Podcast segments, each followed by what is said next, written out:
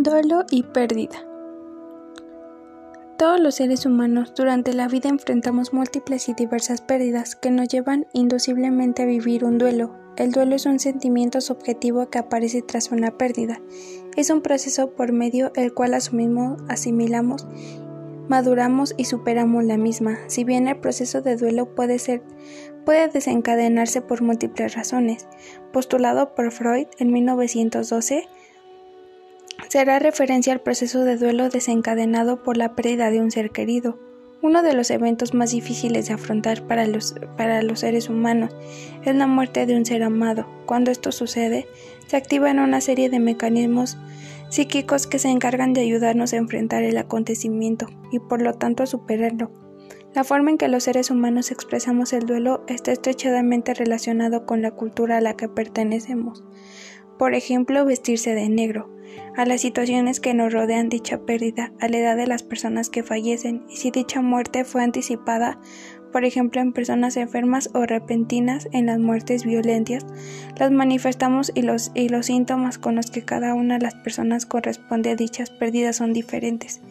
De aquí en la actualidad el, es el duelo es considerado como un síndrome.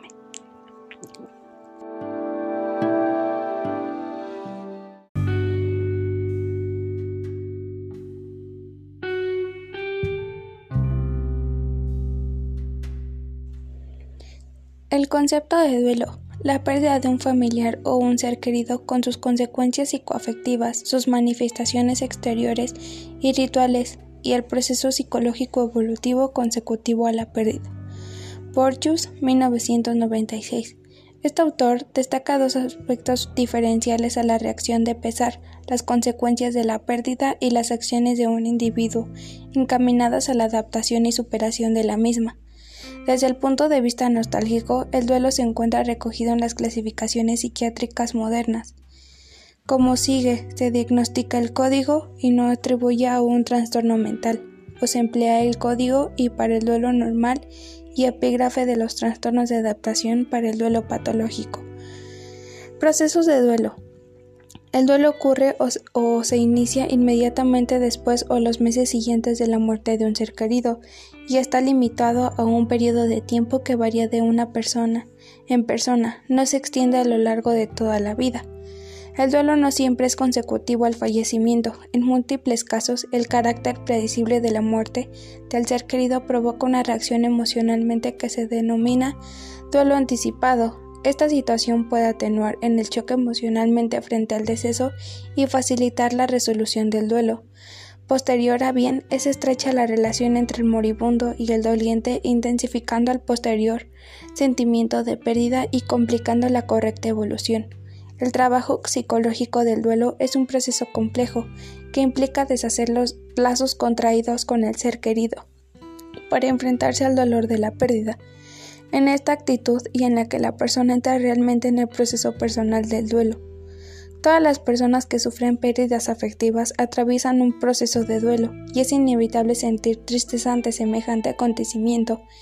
En el duelo, en el duelo la pérdida no es, es real, o sea que se pierde un objeto del mundo externo y se sabe cuál es.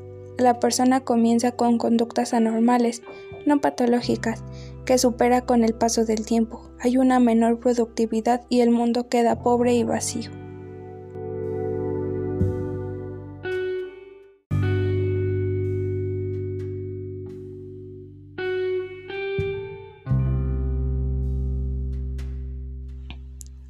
Etapas del duelo.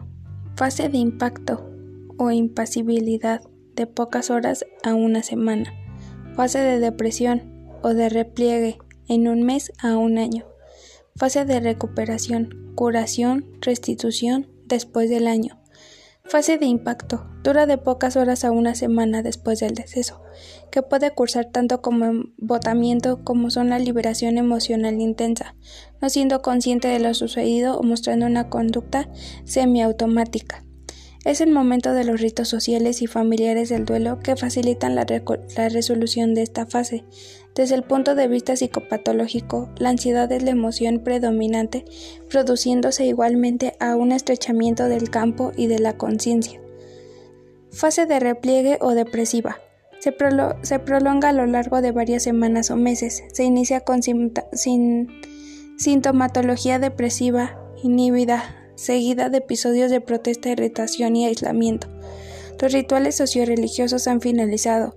La persona que se encuentra sola ante la realidad de la pérdida y frecuentemente con la exigencia social imperiosa de la reincorporación inmediata a su vida habitual, retorno al trabajo, cuidado de los familiares a su cargo, etc.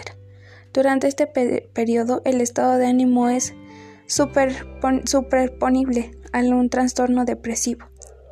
Fase de recuperación se produce al cabo de seis meses o un año. Durante la misma, se retoma a nivel de funcionamiento previo, siendo incapaz el deudo del establecimiento de nuevos lazos afectivos. Frecuentemente en esta etapa coincide con el primer aniversario del deceso, produciendo en esta un periodo de intensificación emocional a la línea de la nostalgia, tristeza, llanto, recuerdos dolorosos, etc., que duran unos días y que finalmente marcan el final del duelo. Pero hay otros factores que intervienen en en el curso de la recreación del duelo, dichos factores se citarán a continuación.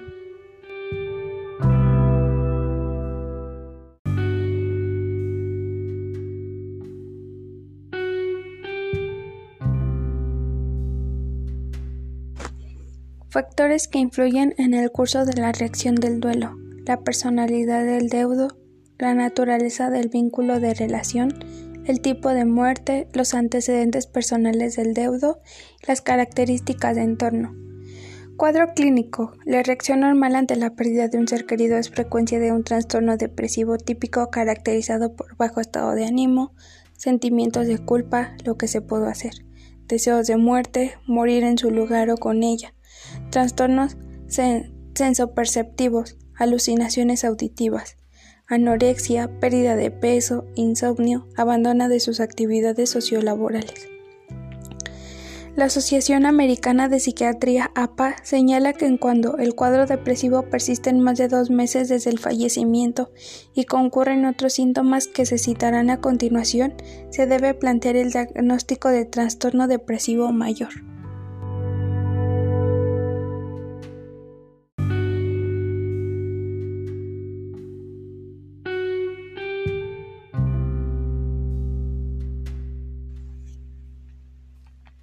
Diagnóstico de trastorno depresivo mayor en el duelo. La culpa por las cosas más que por las acciones recibidas o no recibidas en el superviviente en el momento de morir la persona querida.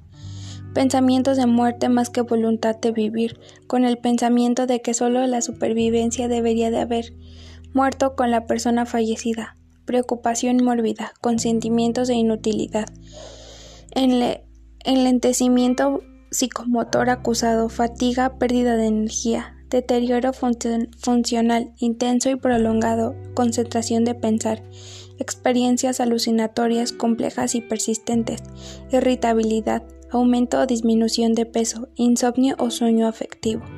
La duración del sí mismo o como se citó anteriormente, Inicia a las pocas horas de la muerte del ser querido y se tiende a desaparecer al cabo de seis meses a un año del evento.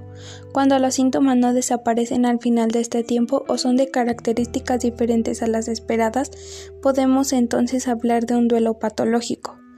Tipos de duelo patológico. Duelo complicado o no resuelto. El duelo complicado o no resuelto es aquel en el que se dan alteraciones en el curso de intensidad del duelo, ya sea por exceso o por defecto.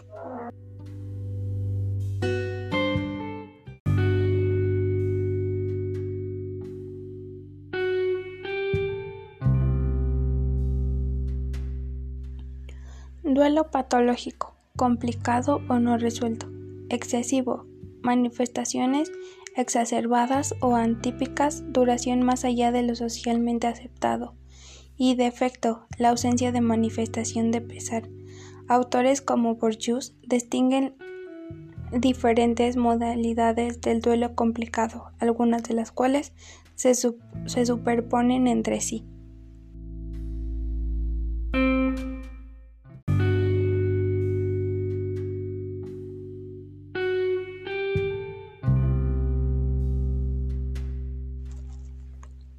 Tipos de duelo complicados. Duelo ausente o retardado. duelo inhibido, duelo prolongado o crónico, duelo no resuelto, duelo intensificado, duelo enmascarado, reacciones de aniversario. Los mismos se definen en la siguiente forma. Duelo ausente o retardado. Se produce una negación del fallecimiento con una esperanza infunda de retorno del finado, padecimiento un intenso de un cuadro de ansiedad y deteniéndose en la evolución del duelo en la primer fase. Duelo inhibido. Se produce una anestesia emocional con imposibilidad de expresar las manifestaciones de la pérdida. Duelo prolongado o crónico con persistencia en la simatología depresiva más allá de los 6 a los 12 meses. El duelo, se el duelo se detiene en la segunda fase. Duelo no resuelto, similar al anterior, permanecido en el paciente, fijado en la persona fallecida y en las circunstancias que rodean su muerte, sin volver a su vida habitual. El duelo se ha detenido entre la segunda y la tercera fase. Duelo intensificado. Se produce una intensidad Reacción emocional tanto precoz como mantenida en el tiempo. Duelo enmascarado se mantiene clínicamente por síntomas somáticos. Reacciones de aniversario anormalmente dolorosas. Más allá del primer año, se presume que las reacciones de aniversario no deben, no deben conllevar a ser un, un serio recrudecimiento de las emociones. Duelo psiquiátrico. De esta forma, el duelo se produce en la aparición de un verdadero trastorno psiquiátrico psiquiátrico incumpliendo todos los criterios de su diagnóstico. Ciertos autores señalan que la personalidad de tipo narcisista tienden a sufrir esta modalidad de duelos porque son particularmente sensibles a la pérdida de sus objetos amados. Sus tipos clínicos son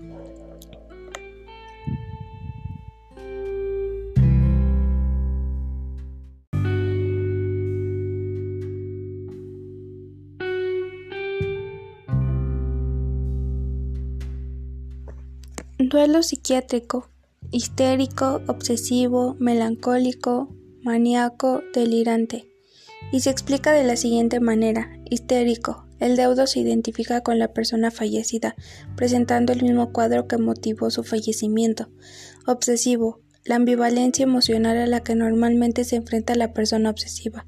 Crea en él fuertes sentimientos de culpa que suelen abocar en una depresión grave y prolongada. Melancólico este cuadro clínico destaca la pérdida de la autoestima y la ideación suicida.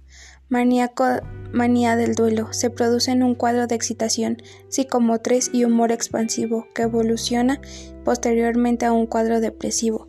Delirante. Insiste y mantiene la idea del fallecimiento de la persona.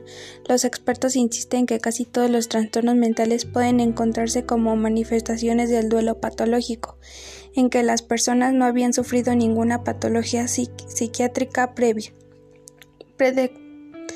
predictores del duelo patológico. Aunque no existe una, una unanimidad de la bibliografía consultada acerca de las variables, pronosticó que van a provocar las transformaciones de una reacción de pesar normal en una reacción del duelo patológico que señalaremos al siguiente.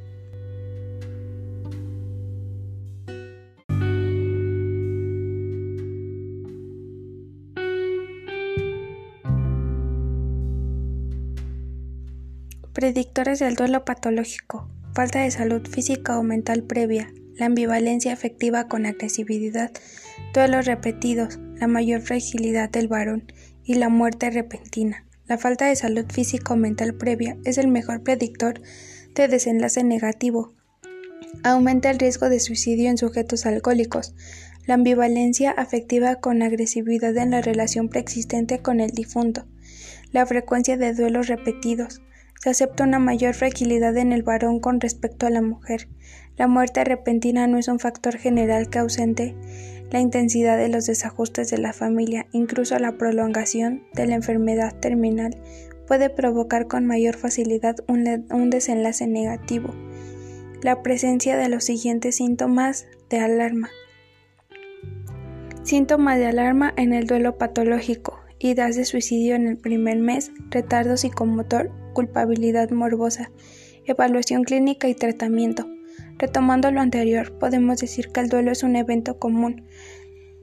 luego de que se le da el fallecimiento a una persona allegada, pero es necesario mantener vigilancia sobre las personas que lo viven, para así prevenir el duelo patológico. En la siguiente tabla se señalan los objetivos de valoración clínica. Objetivos a valorar en el duelo. La gravedad del cuadro depresivo, la presencia de un trastorno psicótico, la existencia del alcoholismo u otra drogodependencia, el riesgo suicida. Una vez valorados los síntomas y signos que presenta cada paciente, es necesario que el médico trate tratante inicie una terapia medicamentosa. Si el duelo es considerado normal, se puede, se puede brindar el tratamiento, pero si se determina la aparición de algún tipo de duelo patológico, es recomendable referir lo más pronto posible al psiquiatra para que con el especialista sea el encargado de, no dar solo el tratamiento farmacológico, sino además el soporte que ésta necesita.